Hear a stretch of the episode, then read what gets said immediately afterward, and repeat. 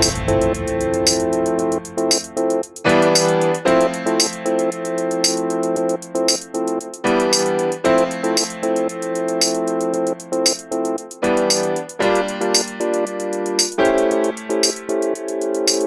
bienvenidos a una nueva sección que abrimos de Reventando los Podcasts que le llamamos Win of Change. Aquí estaremos invitando a personas que están transformando toda un área, ¿no? Ya seguramente te has dado cuenta que pues, han cambiado sectores tan importantes como el financiero, el educativo, el energético, movilidad, se habla de, economía circular, eh, cómo van a hacer nuestros eventos, ¿no? bueno, un largo etcétera, ¿no? De, cosas que están cambiando. Y para este primer capítulo, digamos, de Win of Change, lo hicimos sobre food, Y aquí pues tenemos un co-host aparte de mí, que es Ana Venegas. Ana Venegas es una colega, también es parte de los, de los Polymaths y ella es Innovation Research, ¿no? Y a partir de esta contingencia, eh, creó una iniciativa a nivel Latinoamérica sobre research eh, para ver cómo está cambiando el comportamiento humano en esta contingencia. Ya nos contará eh, pues todo ello, ¿no? Y en este episodio de, o este chapter de Food invitamos a tres personas. Natalie Restrepo, una de ellas, que es consultora de innovación para la industria en alimentos y bebidas. Eh, su trabajo está muy, está muy, interesante porque se trata de, entender cómo el contexto geopolítico y ambiental influye en la forma como comemos hoy en día. Entonces viene súper ad hoc, ¿no? Eh, ha trabajado con organizaciones como Nestlé, PepsiCo, Heineken y Danone. Fue directora creativa de Foodlosofía, que está increíble también, y es creadora de la plataforma de educación de Food Design en colaboración con Aprende UX, profesora de Food Design Innovation en Centro y corresponsal de Dodge Institute. ¿no? Es una chica de, Bogotá que vive en Monterrey. Por otro lado, tenemos a Valentina Salazar. Ella es venezolana, venezolana radicada en Monterrey. Combina sus, sus dos pasiones, la gastronomía y el marketing digital, para dar vida al marketing gastronómico, enfocada en la dirección de eventos y la consultoría de empresas eh, de este ramo. Y pertenece también al staff de profesores de Ceres University. Su misión para los restaurantes, más que vender comida, es ofrecer una experiencia con resultados de negocio.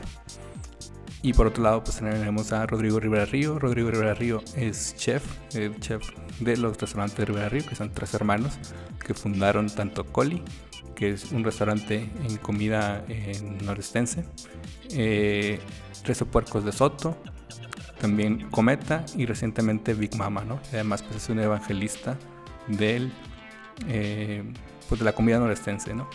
Bueno, pues espero que, que, te guste, la verdad que estuvo increíble eh, este episodio, digamos que fue en vivo, como muchos los hacemos de, de en los podcasts, y hubo muchísima participación, mucha gente interesada en este, en este sector. Pues nada, pues, pues disfrútalo. Te dejo aquí con, con Ana Venegas, también estaré interviniendo ahí un poco y va a ser un coloquio, ¿no? Más que el, el digamos que, el, el, contenido eh, tradicional que tenemos aquí implementándonos, pues bueno, espero que, que, te guste y pues a disfrutar. Gracias. Gracias Luis, gracias por la invitación. Estoy encantada de estar aquí compartiendo el micrófono con un montón de gente súper talentosa y de un tema que me encanta, que es la comida, ¿no? A todo el mundo nos encanta. Este, les cuento un poquito rápidamente la iniciativa y qué, estoy haciendo aquí o por qué, estoy yo entre, entre la gente de industria alimenticia. Eh, la iniciativa que les contaba Luis se llama Inusual Habitual. Eh, lo que hice fue invitar a gente de research en toda Latinoamérica que quisiera hacer investigación colaborativa y abierta eh, para entender cómo ha estado haciendo la experiencia de la gente durante la pandemia y todos los cambios que están viviendo, ¿no? Y vimos la, o sea, cómo ha sido la experiencia 360 en diferentes áreas de, de la vida de la gente, entre ellos la alimentación. Entonces, justo eh, vamos a estar hablando desde la perspectiva del usuario que está cambiando, cómo lo están viviendo estos cambios este, en su alimentación, eh, su experiencia con los restaurantes. Y eh, Valentina, Rodrigo y Nati nos van a estar dando desde su perspectiva, o sea, cómo, cómo, cómo está moviendo la, a la industria, ¿no? Entonces vamos a estar viendo estas dos visiones, que eso es lo que va a estar padrísimo. Entonces les cuento, les voy enseñando este, un poquito de los, de los quotes o temas que, que vamos a ir encontrando. Hay temas que se contraponen y justo eso es lo que hace jugoso, ¿no? O sea, estamos en un momento de muchos cambios, de mucha incertidumbre, perdón, mucha incertidumbre, y eh, eso hace que algunos temas se contrapongan y es ahí donde justo encontramos oportunidades, ¿no? Para, para generar nuevas, este, nuevas, nuevas, nuevas este, cosas nuevas soluciones en, la industria, ¿no?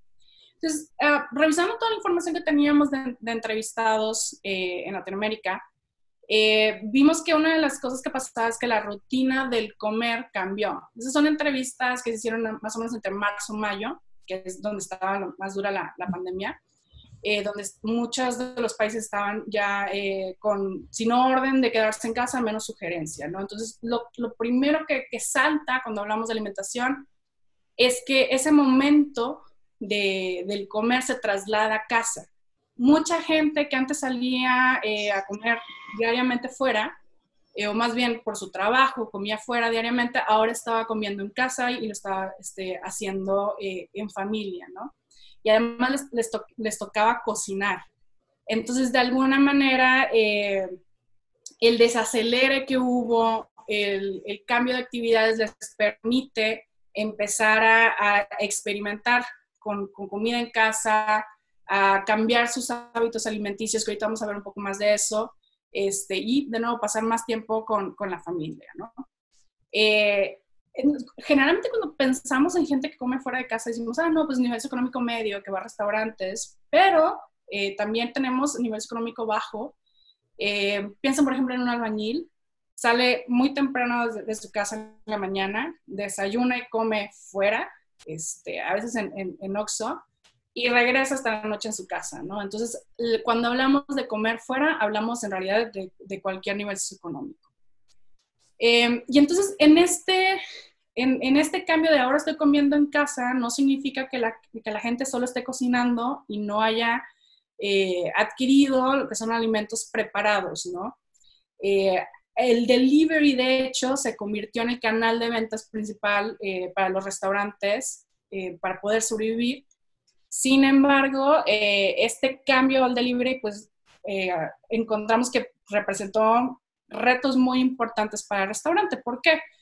Eh, porque sí, sí, sí, por ejemplo, Didi Uber Eats dijo que hubo un crecimiento en sus ventas del 45%, que se empezó a registrar muchísimos más restaurantes dentro de las, de las plataformas. De hecho, Uber Eats sobrevivió gracias este, a Uber Eats, eh, porque el servicio de Uber pues se tuvo que parar por cuestiones de, de la pandemia. Eh, pero, sin embargo, esto no, no necesariamente, hasta donde entiendo, no, no, es bueno para los restauranteros en el sentido de que este tipo de plataformas se están llevando desde el 25 hasta el 30% de, de sus ingresos o sus ventas, ¿no? Entonces son nuevos retos.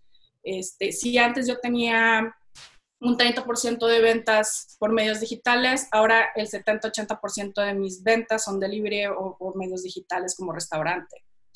Y eso pues está haciendo este, este, de nuevo un reto, algo importante, ¿no? Entonces, algunos restauranteros están hablando sobre que esto no está siendo redituable para ellos, eh, es que sí funciona como estrategia de posicionamiento de marca, eso es lo que hablan, pero no, no está haciendo a lo mejor lo que ellos eh, esperan a manera de ingresos, ¿no? Entonces, de nuevo, o sea, nada más este cambio de panorama nos trae como tres retos principales o tres retos fuertes, que es el, cómo podríamos, si ya, si solo estoy ahorita eh, dando delivery, entonces cómo como restaurante podría extender la experiencia en mi restaurante al momento del consumo en casa, ¿no? O sea, cómo, cómo extiendo la, es, no nada más la experiencia, sino la esencia de mi experiencia, este, cómo me la llevo a ese momento de consumo en casa. Porque la gente extraña los restaurantes.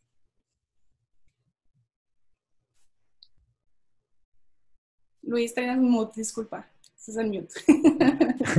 Aquí se abre para, para, que nuestros invitados puedan, ahora sí, opinar desde, su trinchera, ¿no? Creo que eh, cada uno, uno como, como, quizás podemos empezar por, por, por, Rodrigo y yo creo por, por, lo que está viviendo él en carne propia en, en, en, en el restaurante, ¿no?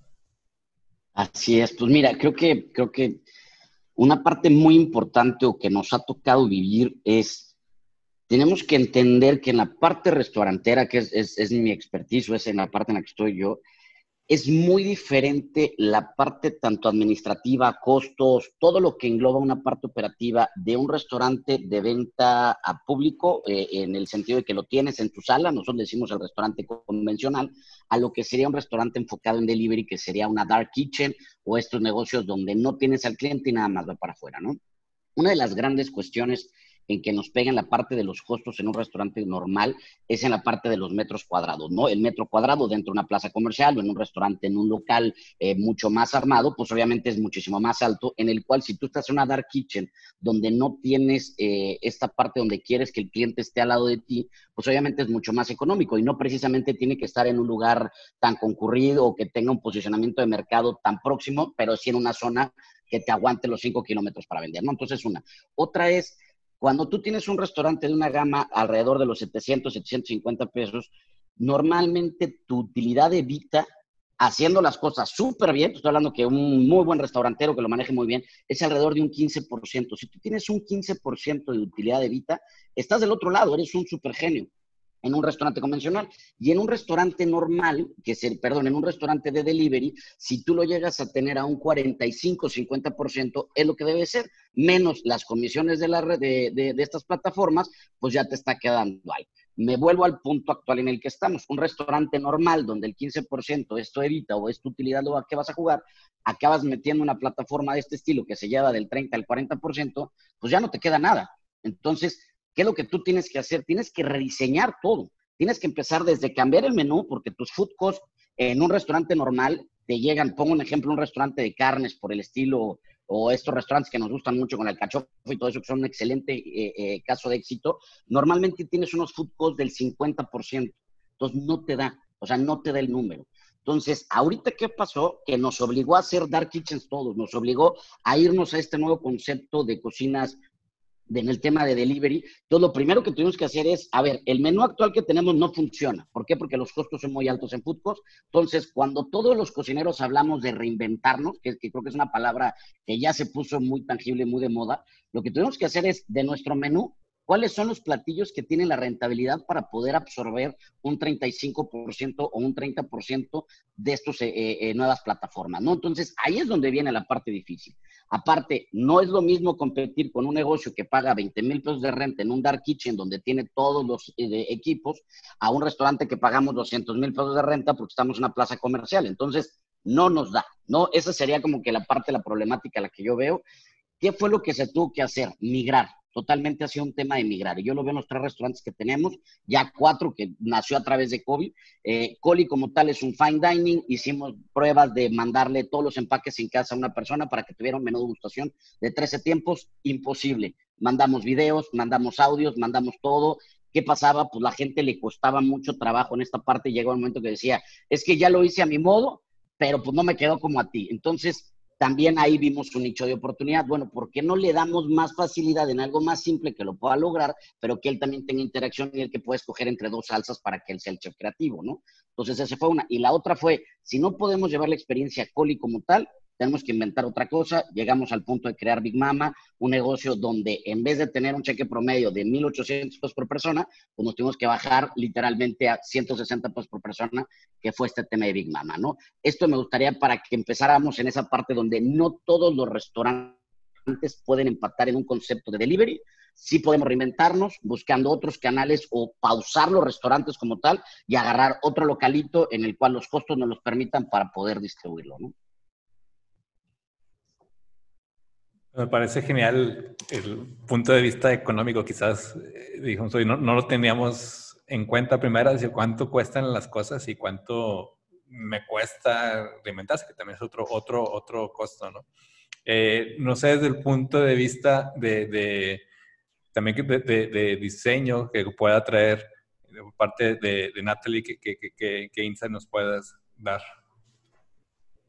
Vale, pues ahí yo veo dos cosas. O sea, una cosa es como toda la reinvención, por ejemplo, del fine dining, que con Rodrigo hemos hablado bastante como de que para los fine dining fue un gran reto eh, porque no existía canal de delivery y obviamente el menú no estaba hecho. Cuando en un fine dining la propuesta de valor viene del ambiente, del diseño de la decoración, del diseño de la mesa, de la vajilla, de un montón de cosas y un montón de puntos de contacto que ya no tienes eh, cuando, cuando te cambias a un canal de delivery o cuando tu canal de delivery empieza a ser un poco más fuerte, porque pues en la reapertura ya están regresando nuevamente a comedor, pero pues el canal de delivery sigue siendo como uno de los mayores ingresos que tienen. Entonces es, es, es interesante ver cómo pierdes todos los puntos de contacto físicos que antes tenías en, en un restaurante, que, pues, como decía, o sea, es desde la decoración, la música, el servicio de los meseros, todas estas cosas los pierdes y los tienes que transmitir a través de ciertas cosas.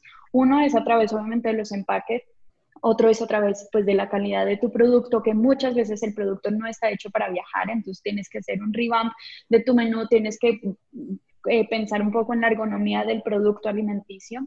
Eh, y ahí he empezado a ver como que diferentes oportunidades. Uno, es como este modelo de 90% preparado, 10% personalizado, ¿no?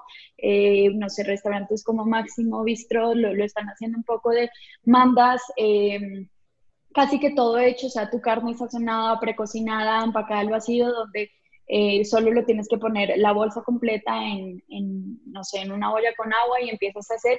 Y ahí hay una oportunidad de diseño que me parece súper interesante, que de hecho Rodrigo la mencionó, que era todo el acompañamiento de comunicación que tiene la preparación. Es muy difícil lograr que los platillos obviamente salgan como eh, estaban en tu restaurante. Y hay algo interesante que es el diseño instruccional, es decir, cómo haces recetas un poco más simpáticas, cómo comunicas a través, no sé si de videos. Ahí, por ejemplo, yo uso mucho como el ejemplo de, de estos pósters de IKEA, que eran como recetas ilustradas para contar cómo deberían hacer las cosas, porque muchas veces cuando la gente se enfrenta a una receta, eh, sobre todo de alta cocina, pues son temperaturas muy controladas, técnicas muy específicas entonces, ahí hay una oportunidad de diseño que es el diseño instruccional, eh, de cómo comunicas estos procesos eh, a tus comensales. Si tú decías mandar cosas aparte, por ejemplo, no sé, si estoy mandando un aguachile, voy a mandar, no sé, los mariscos por un lado, la salsa por el otro, los toppings por, un por otro, voy a mandar diferentes empaques que uno contribuye pues al sobreuso de empaques y dos, necesito explicarle muy bien a los comensales qué va con qué, porque a mí me ha pasado que la otra vez pedí en un restaurante Thai, me mandaron unas, no sé, pedí una sopa, me mandaron todo lo sólido por aparte, el caldo por aparte, y yo terminé comiéndome el sólido solo porque pensaba que esa era una ensalada que había pedido, o sea, es decir, no había como un diseño eh, y una comunicación como muy efectiva. Eso como por un lado como para eh, la reinvención de los restaurantes que apostaban mucho eh, o que tenían muchos puntos de contacto físicos y que ahora los tienen que trasladar a través eh, de, otros, de otros formatos, como en el caso de delivery. Y también he visto un poco que hay otra oportunidad de nuevas líneas de negocio en los restaurantes, ¿no? O sea, los restaurantes ya no solo están vendiendo comida eh, lista para comer o comida porciones, digamos, individuales, sino que empiezan a abrir, abrir otras nuevas líneas de negocio, como por ejemplo el caso, no sé, del retail gastronómico que es vender productos para cocinar en casa, justamente hablando de lo que Ana decía, eh, de que hay también una gran tendencia de la gente cocinando en casa, que la gente volvió a, encontrar un poco el gusto en la cocina, el gusto entre comillas, porque cuando lo haces tantas veces al día ya se vuelve una pesadilla. Entonces, justamente eh, para facilitar estas cosas y seguir eh, como experimentando el placer de cocinar en, casa, necesitas todas estas ayudas culinarias, estas salsas hechas, estas conservas, estos panes. Eh, no sé, pestos diferentes y muchos restaurantes han encontrado el valor en, en esto. Entonces se están sacando líneas de, de, productos de despensa, por ejemplo, salsas, eh, pastas, eh, eh, productos congelados, guisos empacados al vacío, para ayudarle un poco a que la gente, a facilitarle el trabajo como culinario a, a, la gente en las casas y que este trabajo pues no pierda como que este sentido de placer, de que pues me tengo que dar un gusto y no voy a comer eh, lo mismo todos los días, sino que de repente voy a tener como este, eh, este adón especial, ¿no? Entonces creo que por ahí hay, hay nuevas líneas de negocio que los restaurantes están explorando, que es no solamente productos listos para comer, sino también productos para cocinar o productos inclusive congelados. Genial, genial aporte, ¿no? Creo que aquí se complementa muy bien con, con lo que dice Rodrigo y, creo que también Rodrigo dije, bueno, pues estas son, son ideas también que, que, puedan servir a, a, los chefs, ¿no? Por otro lado, ¿cómo, cómo le podemos dar, eh, cómo, cómo vender ahora, cómo, cómo promocionar todo esto? Que, creo que Valentina nos puede traer un, un, buen, un buen insight, ¿no? Muchas gracias, Natalia. Sí, Luis, fíjate que, que, todo lo que platica Rodrigo y Natalia es súper interesante y entra en este tema del marketing digital, eh, cómo nuestras redes sociales son una ventana. Eh, para todos esto ha sido totalmente nuevo. Eh, viene el encierro, todos estamos encerrados, entonces está simplemente tu platillo a un clic de distancia de tu celular. Entonces, ¿cómo vamos a captar la atención de esas personas con tanta competencia activa a través de las redes sociales? Porque todo el mundo eh, tiene sus dos por uno, tiene sus promociones, cómprame a mí, delivery, etc. Entonces, lo primero que yo puedo mencionar es que se crea ya como tres tipos de delivery. Está el servicio a domicilio que tú pides la pizza y te entregan tu pizza. Y ya, como siempre. Viene entonces el segundo tipo de delivery que cuando tú pides eh, esa comida y entonces llega a tu casa y tiene un proceso que tú a lo mejor tienes que preparar esa pizza con tu familia y ya creas como, como una experiencia, compartir con, con tus niños esa creación de esa pizza. Y la tercera, ya entonces viene como que estas nuevas tendencias de eh, tener esta diversión dentro de casa, donde tú a lo, mejor ya llega esa pizza con un maridaje, entonces a través por, de Zoom, eh, el sommelier te va explicando y platicando sobre ese maridaje con esa pizza. Entonces se van creando, como mencionaba eh, Natalie, nuevas líneas de negocio. Entonces, ¿cómo nosotros lo vamos a transmitir en, en, el tema de las redes sociales? Con una estrategia. Antes las estrategias podían estar enfocadas en un mes completo bien hipersegmentadas. Ahora no, todo es totalmente nuevo. Tiene que ser ultra mega diario, así. Una campaña a lo mejor te dura cuatro días. Y si tú no la, la, monitoreas a los dos días, las personas se aburrieron, las estadísticas bajan y estamos perdiendo dinero. Entonces, si en estos momentos está tan, está, es un, todo un reto mantener este tema de venta muchísimo más en el tema de venta a través de las, de las plataformas, a través de las redes sociales. Pero ¿qué, qué, qué menciono yo que es como lo más fundamental? Que nosotros eh, tengamos una base de datos y la fidelización de esos clientes. Los primeros clientes que compraron en pandemia a los restaurantes por servicio a domicilio eran los clientes que sentían empatía con tu negocio como restaurante. Y luego entonces, ok, con diferentes campañas activadas, sí, poco a poco vas agregando nuevos clientes, nuevos clientes. Pero entonces aquí lo más importante es eso, empezar a cultivar la fidelización y adicionalmente este tema de cómo sería la experiencia desde hasta, vi muchísimos casos, ¿no? atiendo muchas personas de diferentes partes de Latinoamérica que tenían su negocio cerrado. Entonces, cuando empezaron a vender por servicio a domicilio, con una tarjetita de agradecimiento, le ponían a la persona que compraba, esa persona le tomaba una foto y la ponían una historia. Entonces empieza a crear ese lazo también de hermandad y apoyo de pertenencia, de pertenencia local. Y, bueno, de ahí, de, ahí se puede generar muchísimas estrategias ya bien enfocadas y medibles de cuando la persona se va, lo, podemos enviar al WhatsApp si tenemos nuestro servicio a domicilio propio, porque eso también fue como otra nueva, nuevo canal, que entonces ya no ven, ya no le doy 100% mi enfoque a las aplicaciones comerciales, sino que ya yo empiezo a crear mi propia plataforma de servicio a domicilio para atenderlos a través de WhatsApp.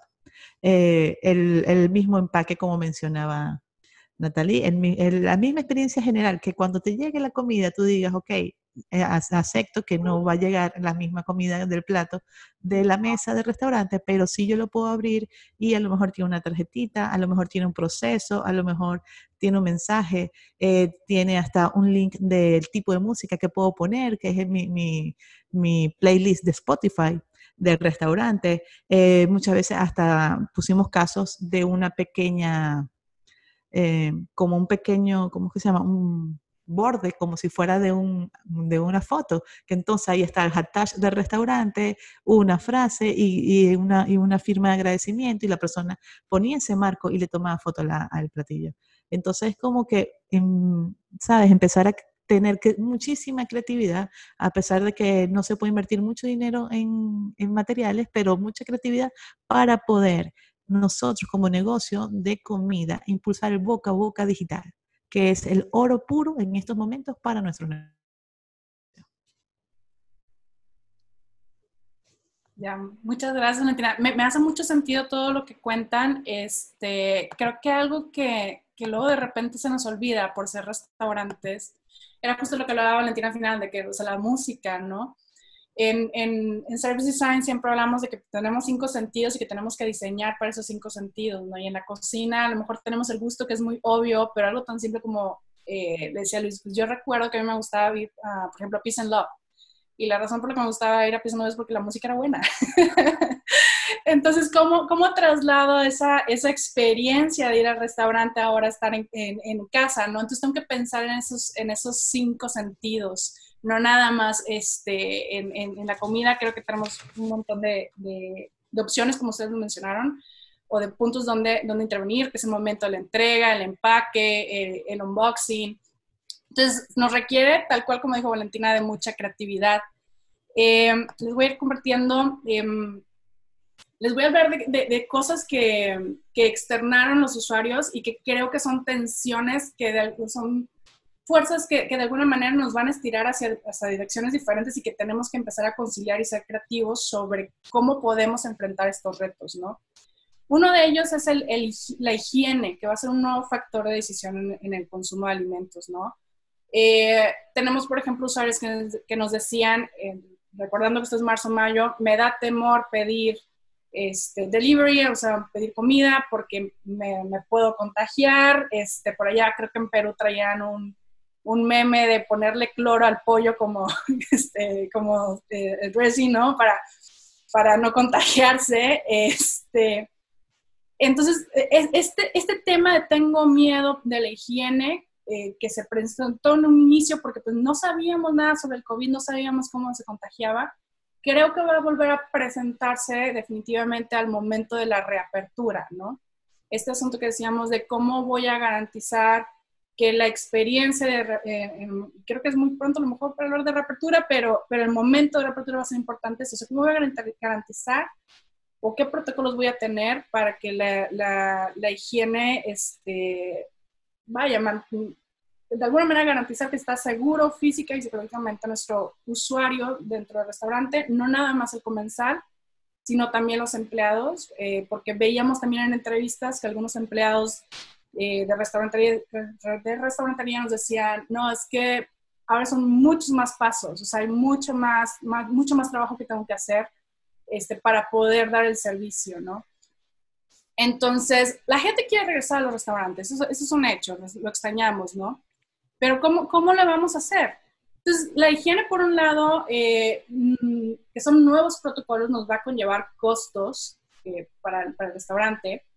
Y sin embargo, el factor económico va a ser relevante para, en los próximos años para, para, el, para, el, usuario, ¿no? O sea, incluso eh, hay gente que, que, ya empezó a tomar medidas de, bueno, voy a tratar de ahorrar, voy a tratar de, no pedir este delivery, eh, buscar las, los productos más baratos.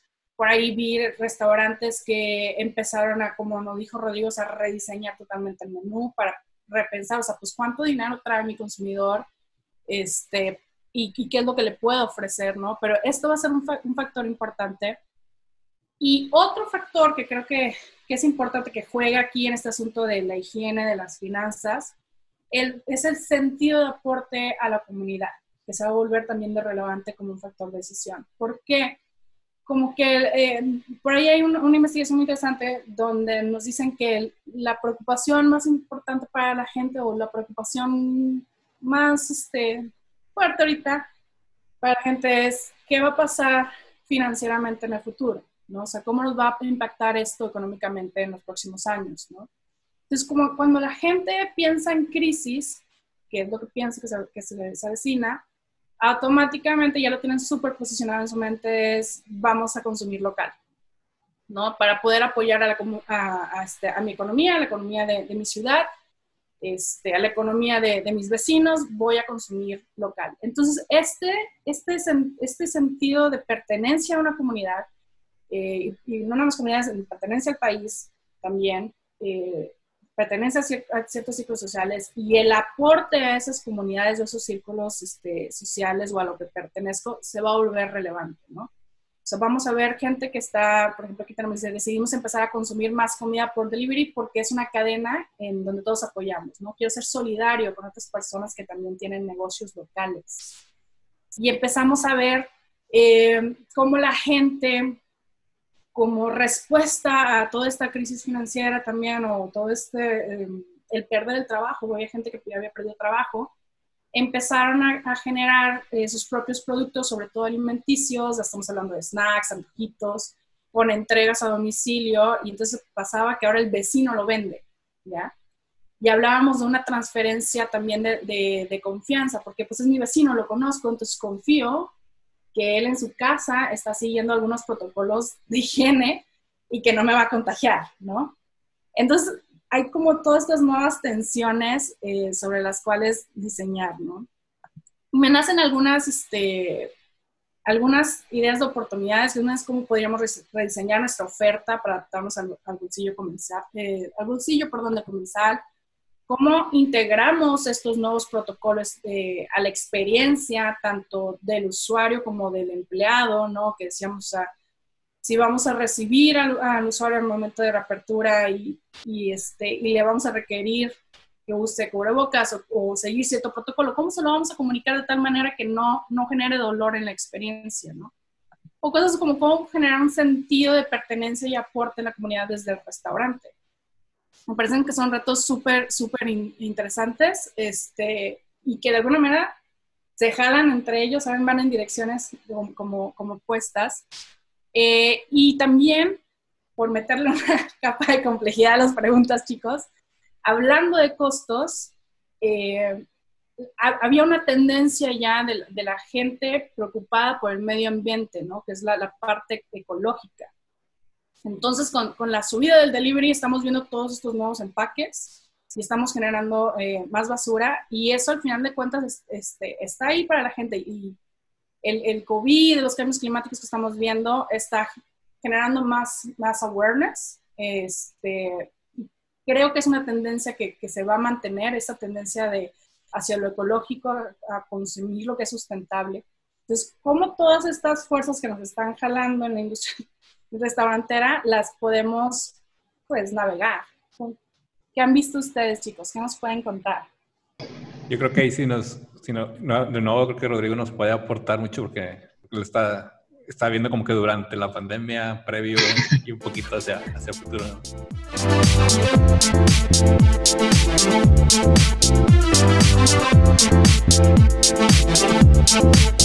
Claro, mira, creo, pues ahora sí que, que, que, es algo en el cual nos tocó vivirlo de primera mano en un tema complicadísimo. Íbamos con un principio de semestre súper bueno en el tema de ventas en, en, los tres restaurantes y pues de repente nos cae esta cubetada de agua helada, ¿no? Pero entonces, ¿qué fue lo que nosotros tratamos de, de hacer para poder entender hacia dónde íbamos? Y creo que, creo que vale la pena empezamos a ver esta parte de cadena de valor, ¿no? Nosotros para hacer que al cliente le llegue el platillo, ¿de dónde proviene todo este rollo, ¿no? Entonces empezamos a ver que tenemos tres grandes factores. Tenemos la parte del productor, tenemos la parte del restaurante o recurso humano, como la llamamos nosotros, y luego tenemos la del parte del cliente. Entonces empezamos a ver las problemáticas de cada uno de ellos dentro de esta situación y cuáles eran las cosas que a cada uno le importan, no le importan, le interesan, les cuesta o están teniendo un tema de dificultad, ¿no? Entonces empezamos en la parte número uno, que nosotros dijimos, ¿por qué no le ponemos un valor a cada una de ellas. Y nosotros dijimos, hagamos tres valores. El tema del valor de la responsabilidad, el tema de la honestidad con la comunidad productiva y el tema de la gratitud hacia nuestro cliente. Esas fueron como que las tres vertientes que nosotros agarramos, ¿no? En el tema de las responsabilidades, somos un negocio que tenemos 250 empleados en los restaurantes, que tenemos que hacer que sobrevivan, que tenemos que hacer que ellos puedan mantener con un trabajo para que obviamente tengan flujo hacia sus familias, ¿no? En el tema de la gratitud, en el tema, perdón, de la honestidad, es yo sé que no te puedo pagar porque al final de cuentas todos les debíamos a nuestros proveedores porque pues, es un tema de crédito normal. Pero también sé que tú tienes productos que son perecederos que si no los vendes se van a echar a perder. Entonces, ahí es donde entramos ese rollo, ¿no? Y luego nos vamos con el cliente, que es, sé que estás bajando tu ingreso, porque también te están bajando tus sueldos y todo el rollo, pero me quieres seguir comprando, pero ya no tienes el mismo dinero para comprarme. Entonces, por ese tema de gratitud de que aquellos que nos están comprando, pues obviamente tenemos que darles mucho más de lo que estaban esperando y tenemos que darle mayor sentido de las cosas, no tanto en el producto, sino en ese storytelling atrás. Entonces, empezamos en un tema, ¿no? Lo que es la parte de seguridad eh, alimentaria o en el tema de sanidad, nosotros decíamos, la gente está empezando a cocinar en casa, la gente está empezando a ver de dónde vienen las cosas, empezando por el tema del restaurante. ¿Quién es el que me trae? Si es el negocito que estaba en la esquina donde antes me encantaba ir a echarme mis taquitos de noche, pues como que ya no me está dando tanta confianza, porque antes no pasaba nada, pero ahorita ya veo que no traen cubrebocas y que llega mucha gente y como que ya no es lo más higiénico posible, ¿no? Entonces desde ahí ya me empiezo a hacer para atrás. Ese me habla de la rastreabilidad donde el cliente ve de dónde viene su producto. Pero ¿qué pasa con nosotros los restaurantes? Es el mismo miedo que nos da, pero para atrás. Oye, ¿sabes qué? A mí antes me traían esta calabacita que venía de tal lado, pero pues no sé muy bien ni quién era el que me la traía, pero el chiste es que me llegaba al restaurante. Oye, yo no sé cuánta gente agarró esa calabaza, yo no sé si se desinfectó, no se lavó, si cuáles fueron los métodos, dónde estuvo. Entonces ya empieza también esa rastreabilidad de nosotros. Nosotros, literalmente, ¿qué es lo que estamos haciendo? Hablamos con los productores del campo, con los que trabajamos, ¿Cuál es la problemática que tienes? Mira, ¿sabes qué? Mi calabacita la tengo que cosechar, la puedo guardar tanto tiempo en cámara, pero no tanto, ta, ta, ta, ta, ta, ta, ta. Yo se la vendí a él, él se la vendía a ti y ya se cuenta que era la cadena. Entonces, si nosotros necesitamos hacer bajar el precio de los productos, es muy sencillo. Quitémonos a los intermediarios, vayámonos al campo directamente con el productor y compremos al productor directo, ¿no? Empezamos a hacer eso con el tema del maíz. En Cometo ahorita estamos nixtamalizando, estamos haciendo otro desarrollo. En el tema de las truchas salmonadas también nos fuimos directamente con el productor, que fue algo muy bonito. Entonces, de esa forma ya me ayuda a bajar un poquito el costo, ¿no? Entonces, ya en vez de comprarlo a, no sé, 240 pesos, ya lo estoy comprando a 170 pesos, pero pues entramos a esa parte de comercio justo. Entonces es, ok, te lo estoy comprando más barato porque sí me lo das, pero ¿en qué otros canales te puedo ayudar? Entonces, vaciado porque en Zaragoza la señora La Trucha nos dice, ¿sabes qué? Lo que pasa es que todas mis primas hacen canastas para fruteros, tortilleros y todo este tipo de cosas y las venden en el mercado Juárez, pero pues ahorita no podemos ir al mercado porque nos da miedo y no queremos entregar y aparte nos están diciendo que no están pagando, entonces el tema de los créditos, ¿no? Y entonces llegamos a la problemática de ¿Qué hacemos con los deliveries? No me gusta el uso ni de PET, ni mucho menos de uniceles y ese rollo. Entonces, ¿por qué no regresamos al origen de lo que era México del Itacate? Entonces empezamos a comprar estas canastitas a esta señora a un precio que la verdad nos atacamos de la risa, hasta empezamos a darle más apoyito y todo el rollo. Y entonces todos nuestros empaques los metíamos con la hoja de tamal, que le llamamos totomostle, la hoja de plátano, todo este rollo, lo metíamos al itacate. Obviamente hay un proceso de desinfección por fuera, pero entonces ya al cliente le llegaba un itacate en el cual todos los productos que encuentra ahí en el tema de empaques son totalmente ecológicos. Y lo más padre es que hicimos unos pequeños videos explicándole al cliente de, ya que te acabaste tu producto, bien padre, lo puedes usar de tortillero. No te gusta, lo puedes usar de frutero. No te gusta, mira, mete una planta y tienes una maceta, ¿no? Entonces esa era una parte que estaba muy, muy interesante, pero también llegamos a otro punto que nos damos cuenta que todo el mundo está utilizando PET, todo el mundo está utilizando este tipo de productos. Eh, nosotros como restaurantero hemos ido en contra del PET y creo que los que más hemos generado PET hemos sido nosotros como restauranteros. Entonces, decíamos los tres hermanos, ¿cómo regresamos al PET otra vez al restaurante? ¿No? En un sentido ecológico. Entonces nos dimos cuenta en Coli que empezamos a mandar estas cajas y todo nació a través del Día del Padre, donde los los usuarios empezaban a cocinar y todo este rollo. Entonces decíamos, ¿qué es lo primero que hacemos nosotros cuando nos ponemos a cocinar? Pues nos ponemos el mandil. Entonces, ¿por qué no hacemos que la gente se ponga el mandil? Tuvimos la oportunidad en Tlaxcala de conocer a Javier, que es una persona que literalmente está haciendo tela a través de PET. ¿Qué es lo que él hace? Agarra el PET, lo deshilacha por un proceso y lo acaba haciendo una tela. Entonces dijimos, ¿por qué no hacemos unos mandiles a través de PET que nosotros podamos distribuir a los clientes, ¿no? O a los usuarios. Entonces, eh, mi hermano Gabriel, que es el más grande, se encarga de la parte textil, tiene una sofón, eh, él da apoyos a mujeres de bajos recursos, madres solteras, para que puedan trabajar en casa y no tengan que ir a las plantas. Entonces les da apoyo de máquinas. Entonces agarramos a 45 señoras, madres solteras, que nos hicieran estos mandiles. Ya lo estamos distribuyendo, ya lo estamos empezando a vender. Eh, se llama Impacta la marca. Y la verdad empezamos a ver todo este tema de canales. Entonces desde el productor hasta acá, ¿cómo le podemos atacar? Ahorita estamos sacando una gama literalmente de rubs, de salsas que nos lo están dando los productores. Estamos vendiendo orégano de higueras directamente al productor. Tenemos ya un convenio con la Universidad Autónoma de Nuevo León de Agronomía para vender unos lechones. ¿Qué es a lo que voy con esto? Hemos estado como que empezando a marcar. Pero si regresamos al tema de la sanidad, ¿qué es lo que quiere el cliente hoy en día? Saber de dónde viene su producto, cómo fue tratado su producto y cómo me va a llevar en todos los temas de sanidad. Entonces, entre mayor información nosotros como restauranteros le podemos dar de dónde viene el producto, de cómo se utilizó el producto y cuál fue el trato, mucho mejor. En el tema del restaurante, que empieza la activación poquito a poquito, tenemos que tener cocinas abiertas sí o sí. Eso es un hecho total. Bendito Dios, los cuatro restaurantes que tenemos están las cocinas totalmente abiertas. El cliente tiene que ver y nosotros tenemos que invitar al cliente a que entre a la cocina a ver pero para poder manejar una buena seguridad en el tema de higiene, nosotros lo estamos pidiendo de dos formas. Una es hacer todos los protocolos nosotros, tanto humificadores, ozono, eh, el tema de la entrada con temperatura, hemos tenido que vernos en la necesidad o en el disgusto de no poder darle acceso a gente por el tema de temperaturas y porque no lo vemos correctamente. Eh, hemos comprado pruebas rápidas para, para tenerlo tanto para nuestros carburadores cuando entran. Y la otra parte es, necesitamos el apoyo del cliente el cliente tiene que también tener esa apertura a que cuando vaya a un restaurante se le pide que tenga cubrebocas, se le pide que se deje tomar la temperatura. Creo que es una parte dual, ¿no? Ha estado difícil, pero creo que mientras estos dos elementos, o yo miré a los tres, entendamos, tanto el productor, tanto el restaurantero, tanto como usuario final, tenemos que entender que esto es algo que nos tenemos que cuidar todos.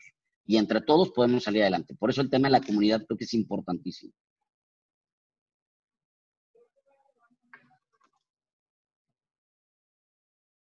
Pues interesantísimo también de ese, ese, ese, punto de vista y me encantó cómo está este punto de, de, de, rastrear de dónde vienen los productos, pero también al mismo tiempo esto que comentaba Ana, de cómo se creó esta comunidad local, o sea, como que yo también crear ese vínculo de confianza, en especial con, con mi productor, eh, ver cómo está batallando él, cómo se abren canales entre ellos, como que también veo una, comunidad tanto que se puede armar como local, pero también una comunidad entre los mismos productores, proveedores, digamos, y, restauranteros. ¿no?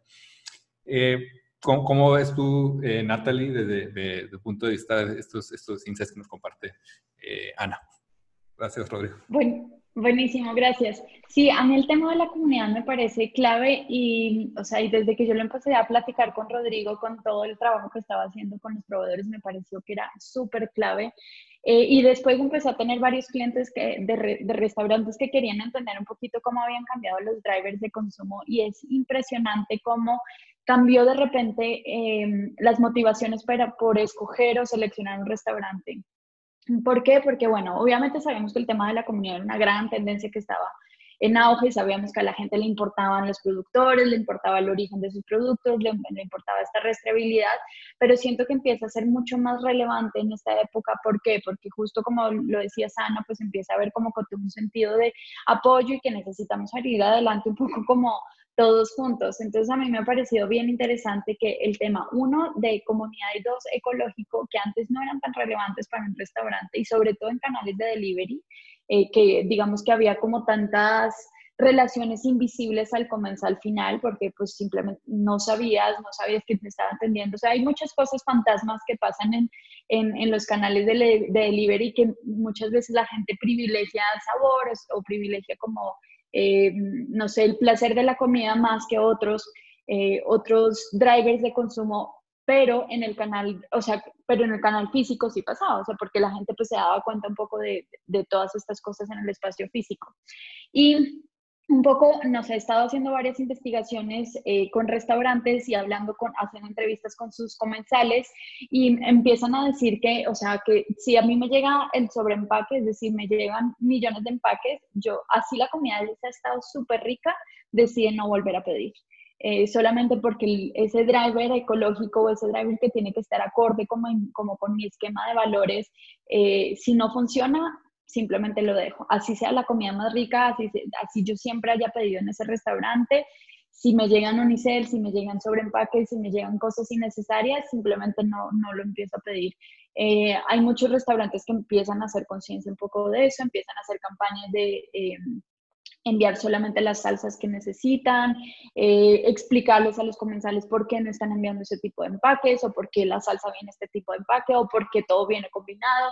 Eh, entonces empieza a haber como un cambio. Y el otro cambio es la parte de la comunidad, que justamente lo hablaron mucho y lo tocaron eh, bastante, que es toda esta parte del apoyo, ¿no? O sea, la gente antes, o sea, para pedir un restaurante no te fijas casi en, en, el, en si te gusta o no la comida, sino si es un restaurante local, si es un restaurante pequeño, si es un restaurante... Eh, no sé, familiar, esos son ahora los drivers de consumo, no sé. Por ejemplo, eh, y creo que lo mencionabas ahorita, Valentina, de los mensajitos que mandaban los equipos eh, de los restaurantes en los empaques. Eso ha sido como que algo que yo he visto y ha sido varias señales que he empezado a ver y de hecho le tomaba como que print screens a, a la gente que empezaba a postear estas cosas porque me parecía que era como una señal interesante, ¿no? O sea, los, empaques dejaron de ser solamente un vehículo eh, para transportar comida, sino que se empezaron a, a convertir en un vehículo de comunicación y un vehículo de comunicación directa, o sea, era comunicación informal, es decir, no tenían em, empaques, etiquetas impresas donde el diseñador o el, no sé, el mercadólogo de la empresa diseñó estas etiquetas con un mensaje especial oficial, sino que eran ellos mismos los que hacían los dibujitos, le ponían muchas gracias por pedir esto, estás apoyando a nuestras familias, era una, comunicación muy informal. Em, y muy directa de, de, las personas, de los consumidores, a, perdón, de los, del staff a los consumidores. Y a mí eso me parece bien interesante que empiece a ver como que esta humanidad nuevamente, porque cuando hablamos de todo este auge de los dark kitchens, todo este auge de los restaurantes virtuales, fantasmas, pues como decía, hay muchas cosas que pasan invisibles a los ojos de los comensales y se pierde toda esta humanidad, porque tus puntos de contacto son o la aplicación o el repartidor, pero no, no tienes ni idea quién lo preparó, no tienes ni idea eh, no sé, no tienes el, trato cálido de pronto que un mesero tenía contigo o que doña Juanita te ponía unas tortillas extras porque ya te conocía. Eh, esas cosas se pierden cuando empezamos a trabajar en restaurantes virtuales. Y el hecho de que haya como que este, esta comunicación tan tan humana y tan eh, espontánea, a mí me parece súper valioso porque le regresamos otra vez la humanidad a esto que estaba como tan, tan automatizado. Inclusive eso lo empezamos a ver como en la comunicación en redes sociales, que seguramente ahorita Valentina nos, nos cuenta un poquito más, pero a mí me parece interesante, y volviendo al tema de la, de la higiene, me parece interesante cómo la comunicación cambió y empezamos a crear una nueva estética de lo limpio, digamos.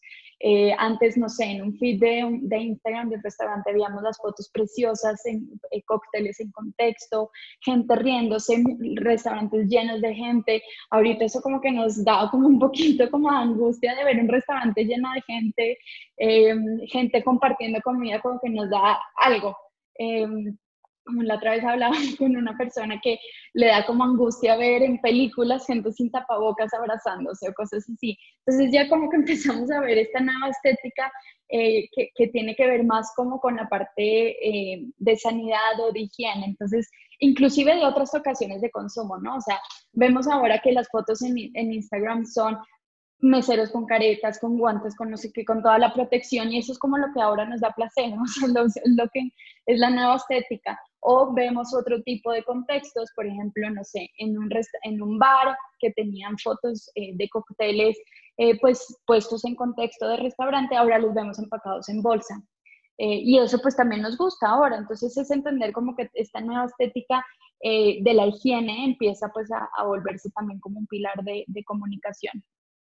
Y ya para terminar, como esta parte de la higiene, a mí también me ha parecido interesante verlo en los espacios, no solamente en comunicación y en otros canales, sino ya con la reapertura de los restaurantes empezamos a ver que los restaurantes como para seguir todos los protocolos de higiene, empiezan a comoditizarse. ¿A qué me refiero con eso? Empiezan a eh, verse casi, casi como comedores industriales, porque en las mesas, si antes tenías una vela, una planta, una vajilla, una servilleta de tela, ya no puedes tener absolutamente nada. Las mesas tienen que estar pelonas, o sea, sin absolutamente nada. ¿Y esto qué hace? Pues que todas estas cosas que, que estas capas de valor que, que, que, construían la experiencia, pues se quitan, entonces empiezan a hacer commodities los espacios, eh, las mamparas de vidrio, los acrílicos que están separando espacios, pues también rompen muchísimo con, con la vivencia y con el servicio y como la experiencia de los comensales dentro de los espacios físicos.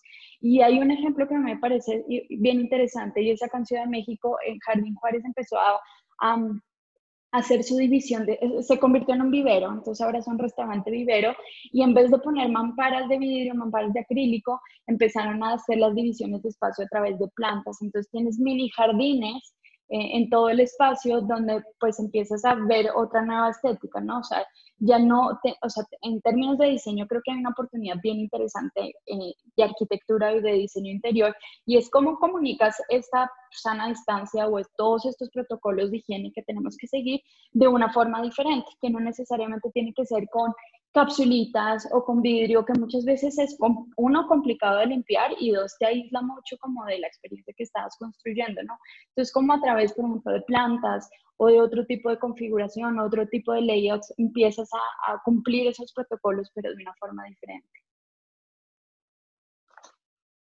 Es súper, súper bonito el rescate, lo de la estética y la humanidad y cómo en apariencia que, que, que, estos protocolos pueden ser fríos, cómo podemos darle ese twist, ¿no? Y hacerlo, hacerlo mucho más cálido, hacerlo mucho más como que, bueno, eh, retornamos curiosamente hacia la humanidad, como que no terminamos de aceptar o sea, que la vida no es así, sino más bien hay que darle ese, ese, plus que, que, dan los restaurantes. Eh, gracias, Valentina. ¿Tú cómo ves desde el punto de vista del marketing digital, el marketing gastronómico? Fíjate que el tema de la comunidad, esto viene también a, romper paradigmas con el tema del marketing digital, porque la mayoría de los restaurantes lo que muestran a través de esta comunicación son sus platillos. Entonces, ¿cómo creo comunidad siendo un restaurante? Entonces, cuando yo siempre menciono que cada restaurante tiene un alma propia, así tiene, tú tienes como, como persona tu alma y tu propósito, igual como restaurante. Entonces, es como cómo sacar eso a la luz. ¿Por qué eh, pusiste ese negocio? ¿Cuál es tu historia? ¿De dónde viene? A lo mejor es de la familia, a lo mejor, eh, no sé, pasaste una situación muy difícil y de ahí salió la idea de poner tu taquería. Es mostrar a los demás cuál es tu porqué como restaurante, cuál es tu propósito como negocio. Entonces ahí es cuando entra eh, ok, yo tengo proveedores que, que, les compro, tengo mis clientes frecuentes, contar las historias de estos proveedores, de esta comunidad que te ayuda a ti a hacer negocios. Ha sido, wow, súper interesante y fascinante cómo utilizar las herramientas que tenemos en estos momentos. Cuando empieza todo este tema del COVID, eh, es como que, bueno, ¿qué hacemos? ¿Qué hacemos? Y empecé, empezó, como pueden ver ustedes, muchísimas transmisiones en vivo en Instagram. Entonces ya ni siquiera era los platillos todo el tiempo hermosísimos, sino que es, ok, por una parte son platillos fotografía real y por transmisión en vivo, la realidad de ti, de tu negocio, de tu día a día, que si estoy visitando al campesino que le estoy comprando los tomates o el chocolate, o estoy en el sitio donde hacen la cerveza artesanal, etcétera. Entonces sí, las personas empezaron a tener mayor empatía con tu negocio al momento que tienen empatía con tu negocio, hay un gran porcentaje que sí te compren. Entonces, eso ha sido como un, como un reto, porque muchísimas personas no se atreven a hacer transmisiones en vivo, hacer videos. Entonces, ok, ya es momento, es momento de que somos humanos, nos podemos equivocar, podemos hacer una transmisión en vivo y es, es impresionante. Muchísimas veces, es un porcentaje muy alto. Cuando se hace una transmisión en vivo, al rato las personas preguntan y hay un porcentaje que compran. Es impresionante. Entonces, es un área de oportunidad. Y en el tema de, la higiene y estos procesos de, seguridad, eh, se tiene que mostrar por redes sociales. Ya ni siquiera es porque es, es por el COVID, sino que ya esto vino y se quedó. Entonces, sí, sí, sí ha sido como por etapas.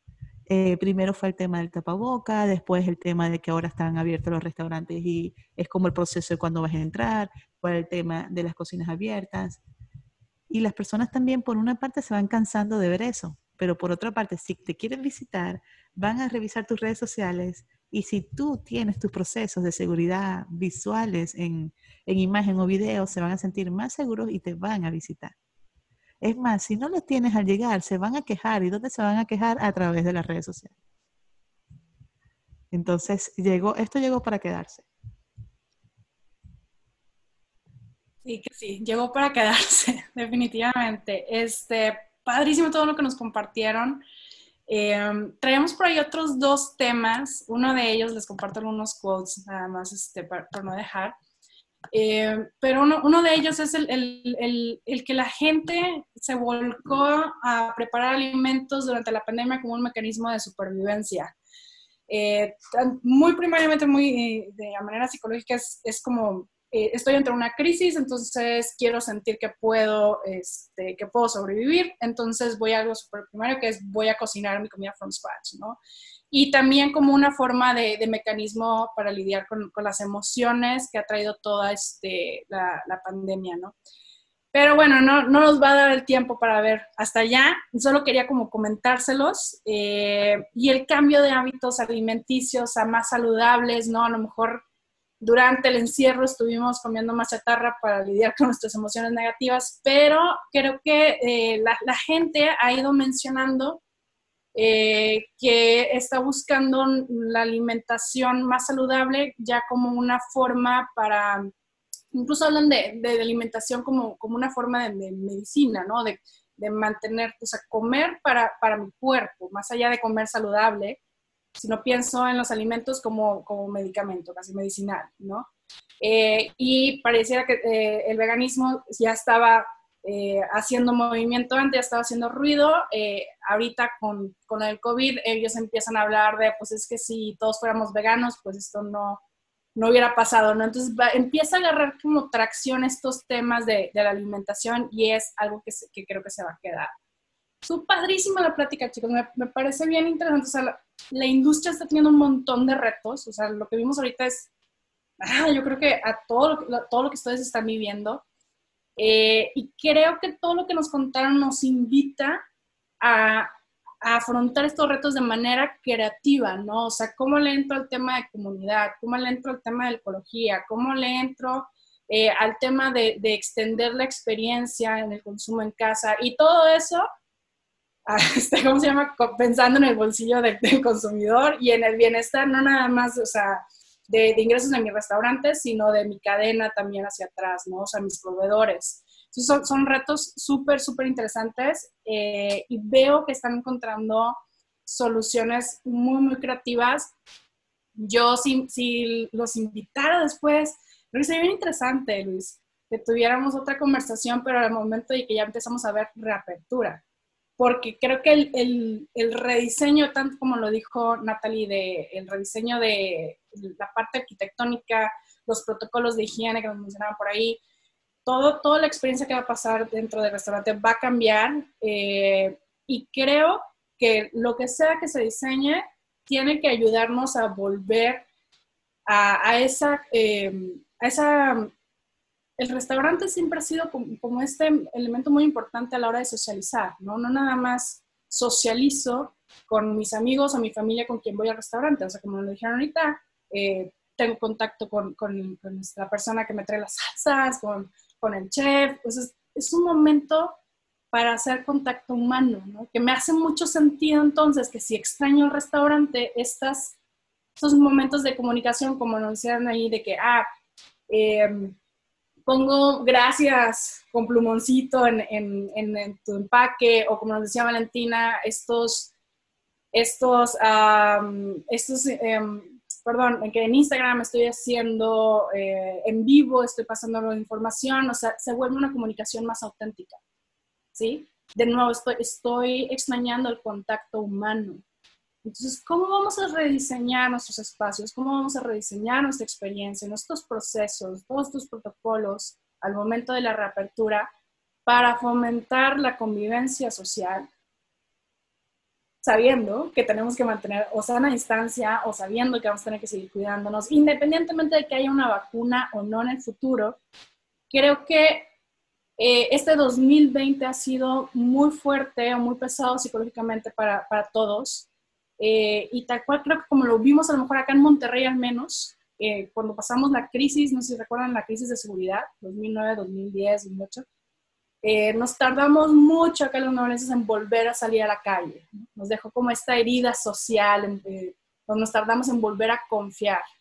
Entonces creo que de alguna manera vamos a volver a ver esto, eh, saliendo del 2020 nos vamos a, a, tener como esta herida psicológica y nos vamos a lo mejor a enfrentar algunos miedos, sí, con la desesperación de ya quiero salir, ya quiero ver gente, pero con este miedo, con este pequeño miedo, ¿no? Con, con este, me, me, me, paro un poquito a pensar antes de salir. Entonces va a ser bien interesante que al momento de reapertura ojalá pudiéramos tener la oportunidad de volver a platicar este, sobre qué se está haciendo y cómo podemos rediseñar para, para volver a activar esta convivencia social tan importante. Yo quiero volver a salir con mis amigos al restaurante, chicos. Eso es lo que pasa.